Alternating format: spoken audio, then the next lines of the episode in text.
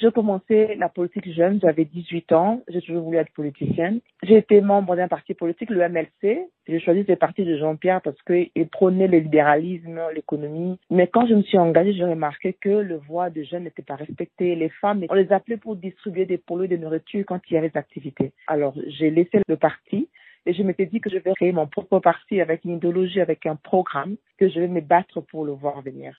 Vous avez un pourcentage de femmes qui ont adhéré à votre parti c'est 30-70 par rapport aux hommes. Les hommes sont plus nombreux. Notre parti est installé dans plus de 17 provinces au Congo et je demande à tous les fédéraux d'envoyer des listes de candidats potentiels pour la législative, mais que ce soit 50% de femmes. S'il n'y a pas de femmes, qu'ils recrutent des femmes qui sont connues, qui se démarquent dans, les ONG, dans les mouvements associatifs pour qu'elles soient candidates de notre parti. Dans la liste que notre parti va déposer au Parlement, il y aura 151 femmes. Pour être éligible en tant que parti, le seuil, il faut remettre une liste qui a 60% de nombre de parlementaires exigés.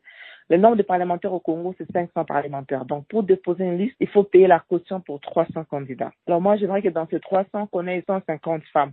Non pas seulement parce que c'est la parité, mais aussi nous, avons, nous aurons un avantage parce que la loi prévoit que si dans une liste électorale, il y a plus de 150 femmes, le parti politique sera exempté de payer une caution. Parce que la, la caution, c'est 1000 dollars par candidat. Je dois payer 300 000 dollars. Si je mets 150 femmes, je ne vais rien payer. C'est vraiment l'avantage que l'État congolais a mis pour nous, les femmes, pour que nous puissions participer massivement aux élections.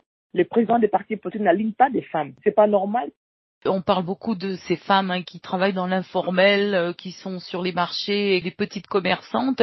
Comment pouvoir leur permettre de vraiment créer une entreprise qui va dégager un bénéfice hein? Je reçois des femmes commerçantes euh, qui vont acheter le, poisson salé en Espagne ou au Portugal, qui ramènent ça à Kinshasa, qui sont butées par un problème de douane très élevé aussi. Ça aussi, c'est un problème. La douane au Congo, c'est la plus chère au monde. Et pourquoi on doit avoir les douanes aussi élevées? Nous-mêmes, nous tuons notre propre système d'entrepreneuriat si nous n'allons pas assainir cette problématique des douanes et des systèmes fiscaux des dames qui, en République démocratique du Congo, importent du poisson d'Espagne avec tous les cours d'eau et les lacs qu'on a euh, en RDC. C'est un manque à gagner énorme si nous disons que nous, avons le lac Tanganyika chez nous, qui est le lac le plus poissonné au monde. Et les poissons meurent de vieillesse. Même temps, on continue à aller acheter ailleurs. Le gouvernement fait beaucoup d'efforts, notamment pour euh, draguer le fleuve, euh, le fleuve Congo, parce qu'il y a aussi une autre région comme la province de l'Équateur qui a beaucoup de poissons, beaucoup de vivres frais, mais on peut pas les acheminer facilement à Kinshasa à cause